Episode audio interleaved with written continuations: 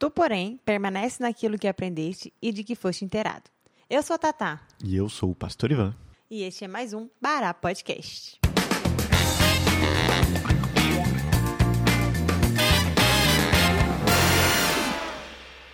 Boa tarde, pessoal. Bom dia, boa noite. Mania de dar boa tarde aí. Tudo e aí, bem? pessoal? Tudo bem com vocês, crianças? Como vocês estão? Como está a vida? Trabalhando muito? Estudando muito? Escola tá corrida? Alguém tá indo pra escola? Tá todo mundo só online ainda. É, pois é. Mas é isso aí, gente. Muito legal, né? Semana passada nós aprendemos sobre os gigantes e sobre Raabe. E hoje nós vamos ter uma curiosidade interessante. Essa é uma pergunta que eu tinha quando eu era criança. Então, acredito que muitas crianças também possam ter essa dúvida aí hoje em dia, Pastor Ivan. Hum. Hoje, no nosso Criança Curiosa, a pergunta é: por que deram vinagre para Jesus na cruz e não água? É porque vinagre é muito gostoso. Já bebeu? Experimenta, gente, quando você vai beber vinagre em vez de água. Quando Jesus estava lá na cruz, né? Ele disse que tinha sede e beberam uma esponja em vinagre. Eu sempre fui revoltada com essa parte. Porque Jesus já estava sofrendo tanto, em vez de darem uma aguinha fresca, deram vinagre. Mas eu já descobri também que não é bem assim. Eles não estavam sendo maldosos. Uhum. Que papo é esse, pastor? É. Bom, naquela época, diferente de hoje em dia, hoje a gente tem filtro de água, cuida da água direitinho. Naquela época não era bem assim. Beber água, guardar água não era uma coisa muito segura, porque é, não sei se vocês sabem, crianças, mas uma água não tratada, ela transmite muitas doenças. É verdade. Então, o pessoal bebia água só em rio, nascente de rio, que era uma água mais pura. Em geral, eles usavam bebidas fermentadas, ou seja, são bebidas que passaram por um processo meio que de purificação. Por isso que eles bebiam tanto vinho naquela época, que era uma bebida que não trazia riscos. Que era a uva, o suco da uva fermentado, que fazia isso naturalmente, né? Exatamente. Ele tinha todo o processo, mas era um processo natural. Então, o vinho não era. Era uma bebida que, além de ser gostosa, era uma bebida que não trazia risco para as pessoas tomarem. Uhum. Diferentemente da água. A água era mais nascente, rio, alguma coisa que deixasse ela mais segura de ser bebida. Entendi. E no caso, o vinagre que fala ali, provavelmente era um vinho avinagrado. Como dizem, o vinho que ficou velho, ele fica meio vinagre. O pessoal até hoje em dia fala isso, né? Tipo um vinho aguado? É, não, um vinho azedo já. Ah, A- entendi. Perdeu já. aquele sabor gostoso que o pessoal gosta de tomar. Exatamente. E essa era uma bebida mais barata, porque o vinho bom dava mais trabalho para ser feito. O outro vinho você fazia de qualquer jeito, ficava meio vinagre. E aí o que acontecia era que os soldados romanos, como eles iam para a guerra e tudo mais, eles levavam com eles essa bebida, que era, que era tipo chamado um, o vinagre. Que não é exatamente o vinagre que a gente tem hoje em dia na nossa casa, era diferente. Aham, até porque hoje em dia existem vários tipos de vinagre. Né? É. Esse vinagre era uma bebida que os soldados romanos tomavam normalmente. Então, Entendi. quando eles- Jesus falou Era que tipo tinha a sede. água deles. É, tipo isso. Não tinha um gosto lá muito bom, Uhum. mas era algo que eles podiam beber, matar a sede. Uhum. E é até meio estranho pensar como é que matava a sede com aquilo, mas matava, hidratava, né? Mas. E não oferecia risco. Entendi. Então, o que provavelmente deram para Jesus foi a bebida que os próprios soldados bebiam. Se duvidar, estavam bebendo aquilo ali naquela hora mesmo. Jesus falou, eles pegaram um pouco e deram para ele. Então eles não estavam dando vinagre de maldade para Jesus em vez de água. Era realmente Era melhor do que dar água, porque a água podia. É, Tá, era a bebida que eles tomavam. Entendi. Muito interessante. Uhum. Muito legal. Olha, crianças, não estavam de maldade. Já tinham feito Jesus. muita maldade, né? Exatamente. Essa não foi mais uma, no caso. Essa foi um, um mato normal. Entendi. Entendi. Explicado. Deram aí. água pro prisioneiro, tipo isso. Muito bom. E hoje, crianças, nós chegamos a um livro da Bíblia de histórias muito legais e histórias muito ahn, assustadoras, esquisitas, até Assustador. meio malucas. Ela não dá medo não, crianças. É só uma história, tipo assim, que você fica assim, que história diferente, hein? Pois é, o livro de Juízes. Quem aí já leu todo o livro de Juízes em casa? Eu já li. Eu também. É meio doidão. E o livro de Juízes tem muitas histórias legais e são histórias que a gente quase não escuta. Então, é por isso que aqui nós vamos ensinar para vocês algumas dessas histórias. E hoje nós vamos ensinar a história de Débora. Uhum. É, Débora é um nome bíblico, para quem não sabe. Débora é um nome que está na Bíblia, lá no livro de Juízes, no capítulo 4.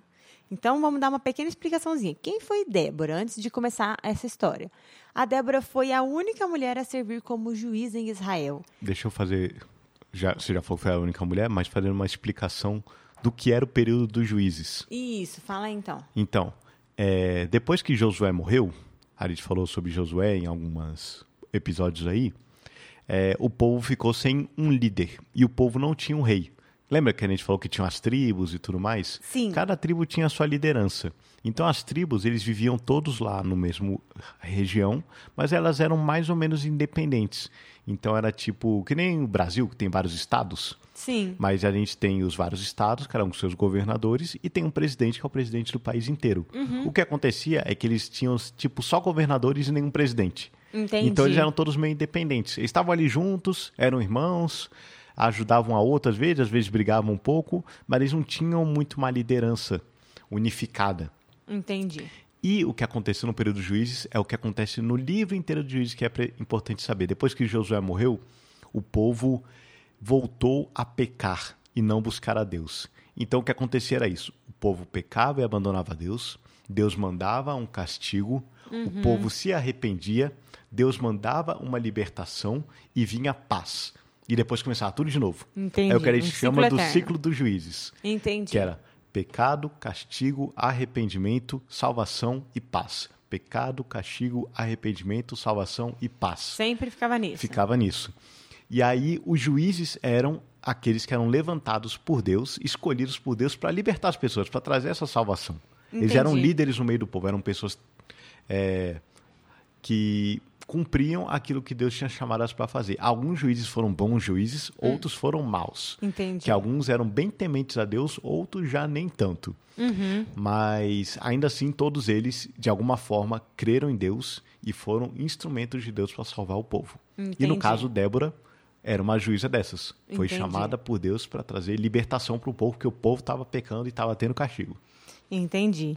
Então, aí o papel de Débora, né? Diz aqui na Bíblia que ela sentava-se sobre uma palmeira, sob uma palmeira que levava o nome dela. E ela ficava lá sentadinha e as pessoas de Israel vinham e pediam que ela ajudasse eles, né? desse conselhos sábios sobre como resolver os seus problemas. Sim, os juízes eram líderes, assim, ajudavam a resolver questões tudo mais. Pois é, e aí teve um dia que a Débora eh, pediu que chamasse Baraque. Baraque era o líder do exército de Israel. De uma das tribos. De das Israel era, ainda não estava juntinho, né? Ele era líder, acho que da tribo de Manassés. Não era, não era Manassés, não. Não, Naftali. Naftali, então, era líder da tribo de Naftali. Isso. Pediu que chamasse ele, né?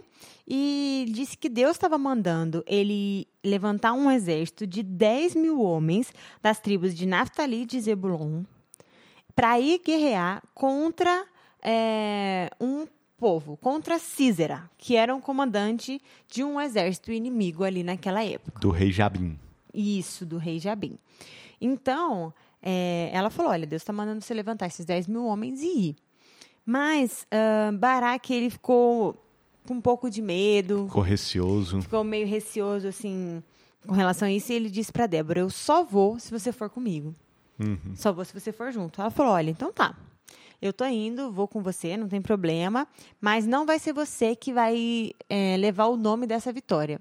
Vai ser uma outra mulher, Que não era nem Débora. que não era nem Débora, né? É. Baraque é meio. A gente fica um pouco na dúvida se ele tava com medo, porque realmente a gente não tem muita certeza se ele teve medo e ele não queria ir pra batalha, ou se ele sabia que Débora era importante e ele queria que ela tivesse presente. Entendi. De um jeito ou de outro, ele queria que ela tivesse presente. Mas se era por medo ou porque ele sabia da importância dela, a gente tem essa dúvida. Mas de qualquer jeito, Deus tinha orientado Débora que ele fosse sozinho, que ele podia confiar, que mesmo sem a presença de Débora ia dar tudo certo. Ia dar tudo certo. Mas ele, eu acho que ele considerava a Débora tão importante que ele não queria abrir mão da presença dela. Entendi.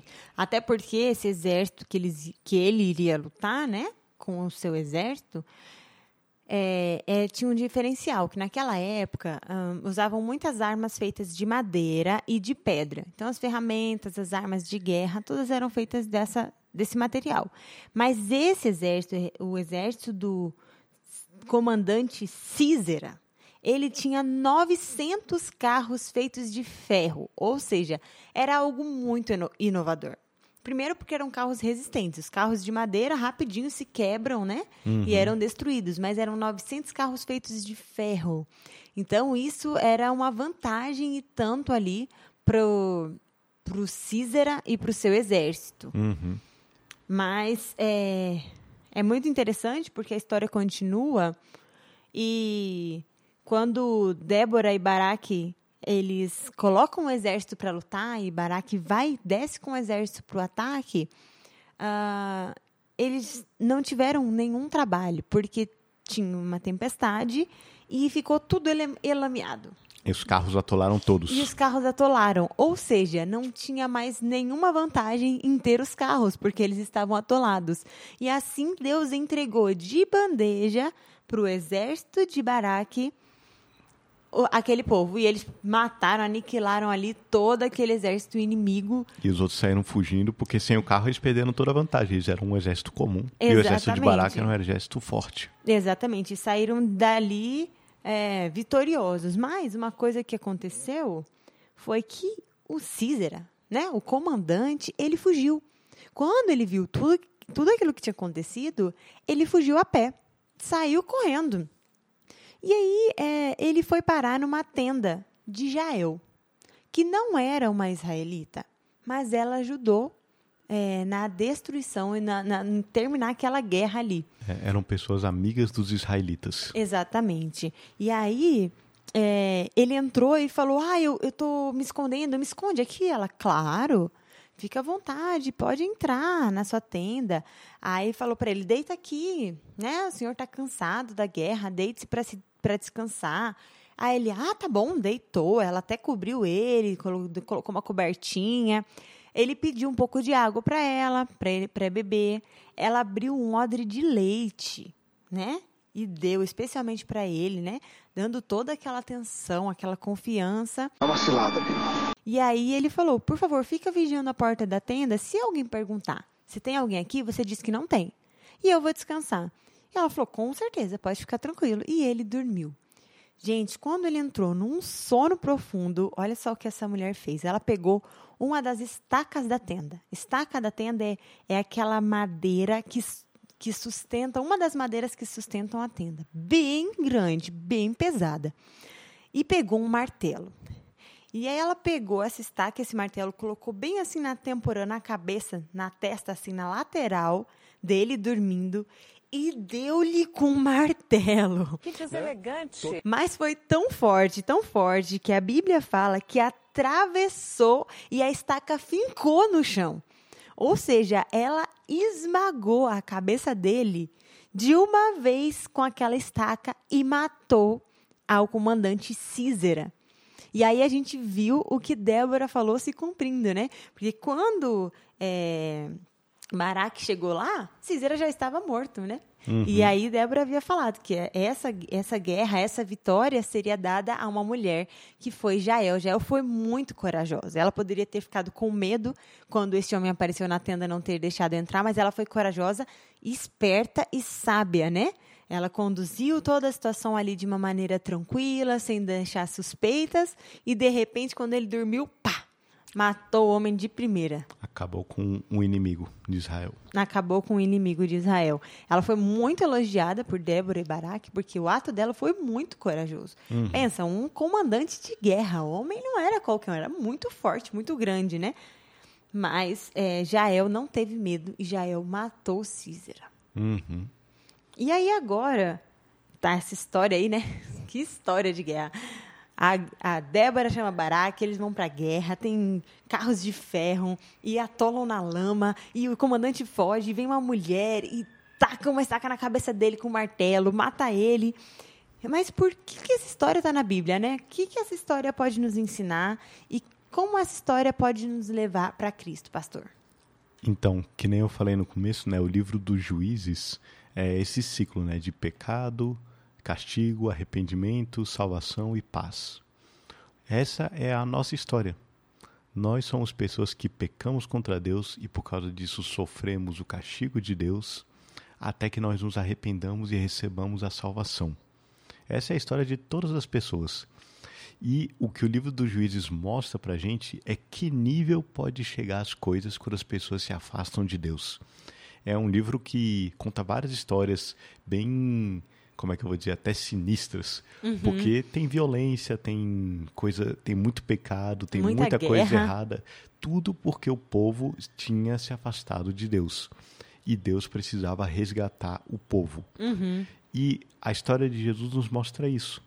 Jesus, ele é, digamos assim, o juiz perfeito, porque que nem eu falei, vinha o pecado, vinha o castigo, vinha o arrependimento e vinha uma libertação e uma paz por meio dos juízes.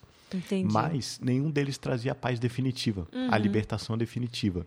Todos eles faziam o povo se lembrar da promessa de Deus de que um dia viria o libertador definitivo. Uhum. Todos os juízes apontam para Jesus nesse sentido. Libertador perfeito, né? O juiz perfeito. O juiz perfeito, o libertador perfeito, que foi o que Jesus fez. Por causa do nosso pecado, por causa de tudo que a gente fez de errado, Jesus veio e ele nos libertou, dando a própria vida dele Uhum. E depois disso, ele trouxe a verdadeira libertação e a verdadeira paz. Nós não precisamos mais, que nem o povo de Israel naquela época, de vários juízes. Nós temos o juiz perfeito, o libertador perfeito. E todas as histórias dos juízes vão nos mostrar isso. Vão nos mostrar principalmente isso, que a gente tem que olhar para o Salvador perfeito. Mas é, outras coisas que a gente vê na história é fé. Débora e Baraque estão na galeria dos heróis da fé. Hum, Eles também tiveram fé. A Galeria dos Heróis da Fé fica em Hebreus 11. Exatamente, que fala de vários personagens bíblicos que tiveram fé. Eles não foram, muitos deles, é, pessoas que fizeram, como é que eu vou dizer? Eram aquelas pessoas que faziam tudo direito. Não é essa a ideia. Eram pessoas que confiaram em Deus mesmo com seus defeitos. Que nem alguns olham para Baraque como se ele fosse medroso. Eu não acho. Mas alguns entendem que era, mas ainda assim, ele teve fé. Mesmo com medo, ele foi obedeceu ao que Deus é. mandou, teve fé de que Deus daria a vitória. É, para os que acham que ele teve medo, ele teve fé mesmo assim. Uhum. Débora teve fé. É uma história de pessoas que creem que Deus pode fazer aquilo que ninguém pode fazer, que no caso era libertá-los do rei Jabim e do comandante Císera, que tinha um exército mais forte que o deles. Muito legal. Então aí, ó, Débora e Baraque nos ensinam sobre fé, Jael nos ensina sobre coragem e, e sabedoria, Podemos uhum. dizer assim, né? É, e todos nos ensinam a olhar para o nosso libertador perfeito, que é Jesus. Que é Jesus. Muito legal, muito legal. Então, olha, hoje aprendemos muitas coisas, muitas coisas novas, diferentes, interessantes. E na semana que vem, pessoal, nós vamos ter um convidado especialíssimo aqui no nosso podcast, que é. Assim, foi difícil conseguir um horário com ele na agenda, viu? Que foi Pastor Eduardo. Então, ó, semana que vem, não, não perca. Ele vai fazer uma participação especial explicando pra gente bem no passo a passo como é o trabalho de um pastor. Você sabe o que um pastor realmente faz? Você acha que ele só prega lá no domingo e fica de pernas pro ar a semana toda? O que, o que um pastor realmente faz? Como, né? Você pode ser um pastor? Como é, participar, né? Da vida do pastor? Então, é isso aí, pessoal. Se preparem, semana que vem vai ser super legal, super diferente a nossa entrevista com um pastor da nossa igreja. Olha que coisa chique esse nosso podcast. Tá que tá, hein? Né? Ai, então é isso aí, pessoal.